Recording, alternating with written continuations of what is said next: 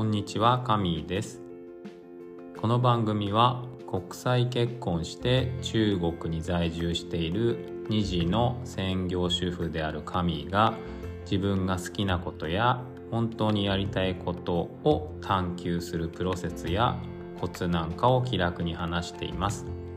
好きに素直に自由に生きながら自分ビジネスで成功し専業主婦脱出を目指すラジオですはい。今日は何を話そうかということで、えーこの番組は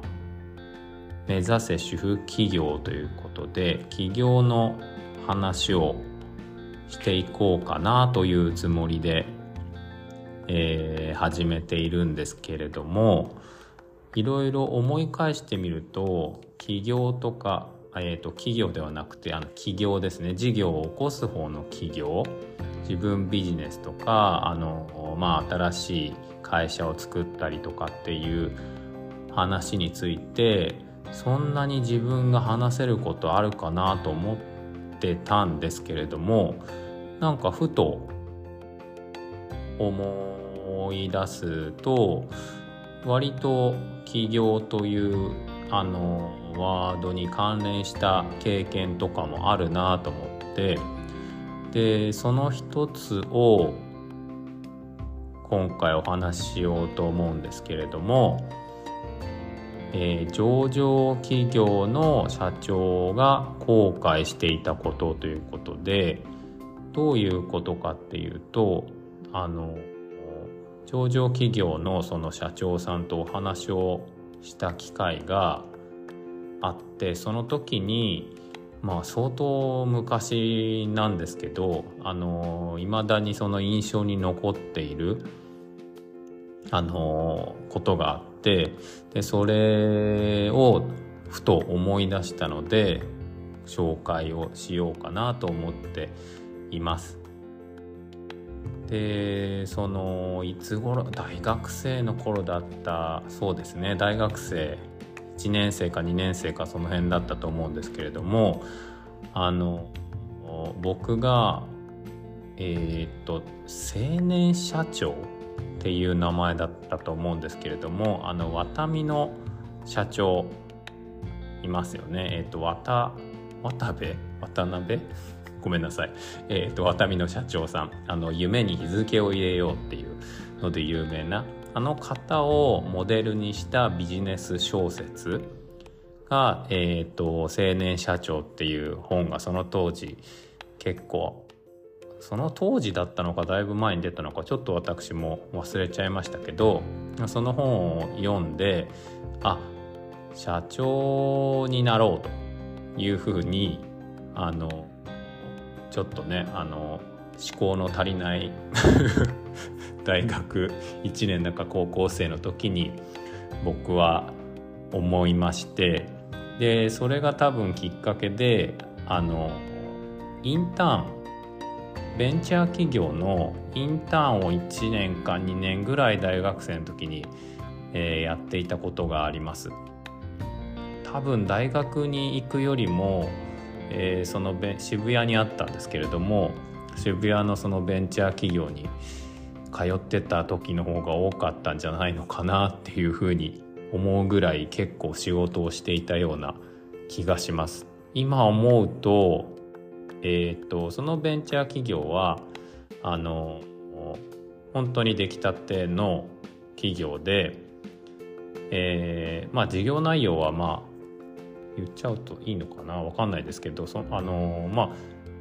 ほんあのなんだろう人材派遣に近いようなお仕事の内容で、まあ、従業員も社長さん女性のね若い女性の方でうん20当時8とかだったのかな。はい。とあと2人、えー、とサポートの方みたいのがいてでそのベンチャー企業でインターンで、まあ、アルバイトを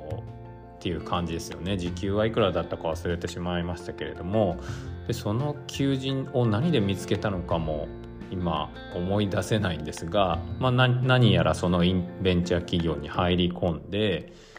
えー、まあ仕事を本当に何の仕事をしたんだろうっていうのを全然恐ろしいくらいに覚えてないんですけれども、まあ、ただその社長女性のねあの社長さんにはあの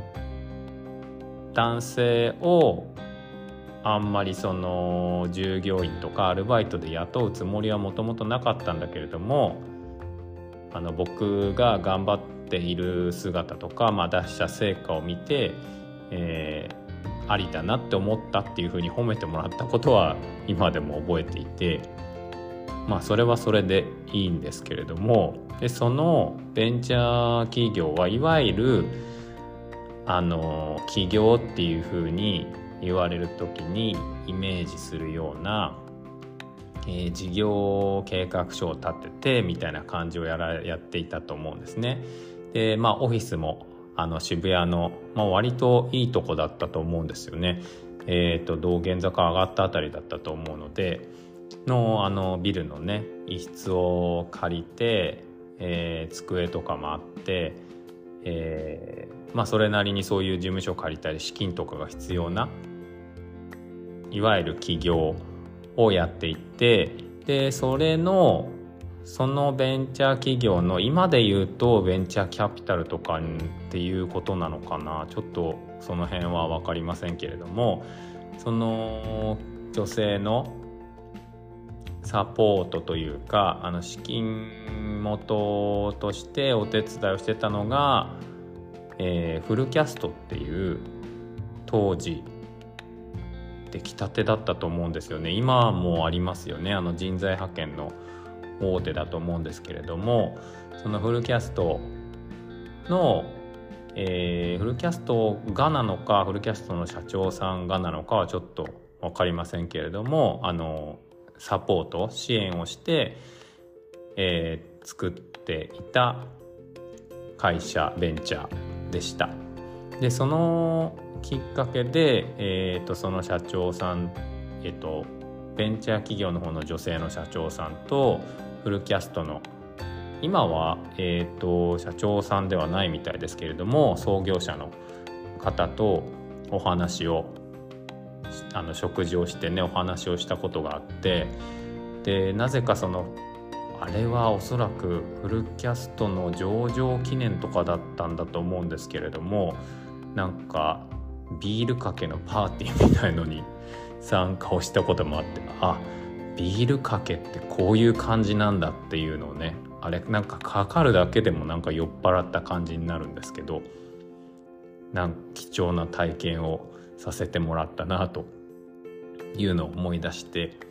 でその社長があとお話ししていて、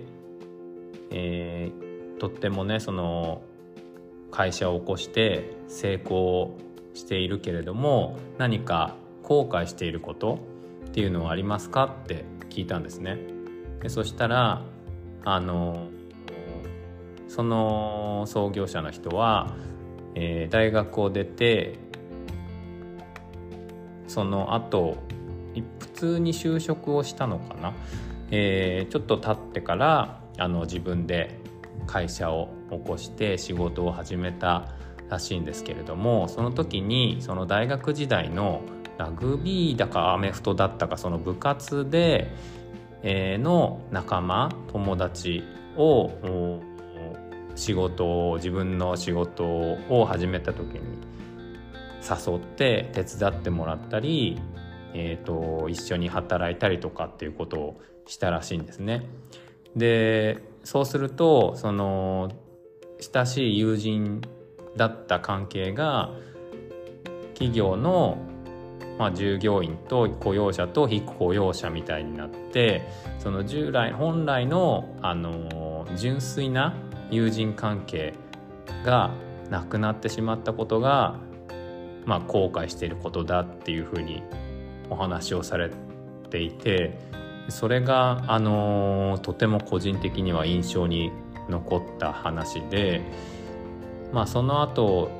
自分僕もその自分で仕事を始めたりとかした時に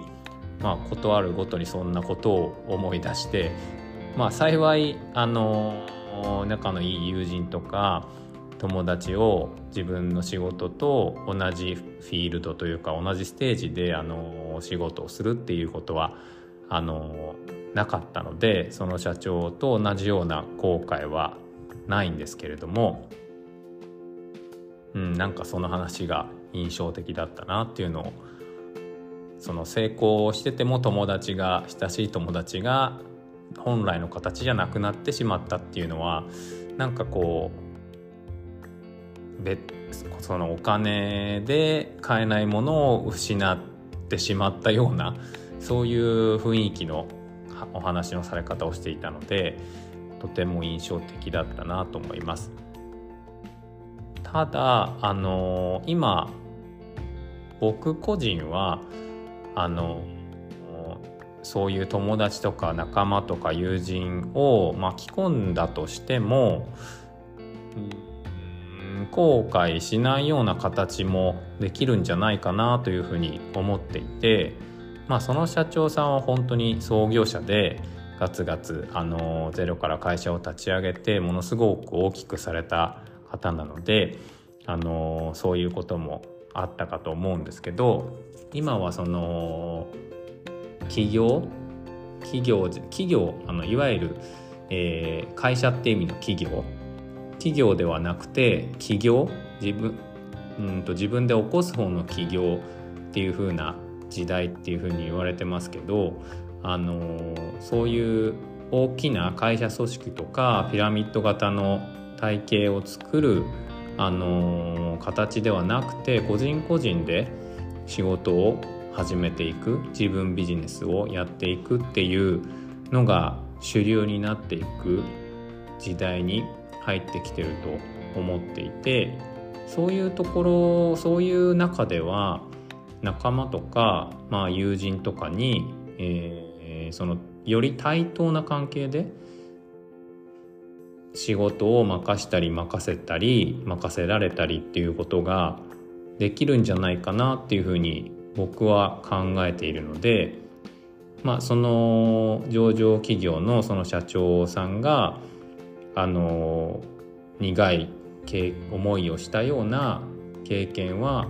まあ起業を自分でしたりとか、まあ、自分で会社を起こしたとしてもまあ、起こりにくいような環境になってきてるんじゃないかななんていうことを最近思っています。はい今日は少し長くなりましたけれどもこんなところでまた、えー、お耳に合いましたら次の回も聞いていただけると嬉しいですそれではまた。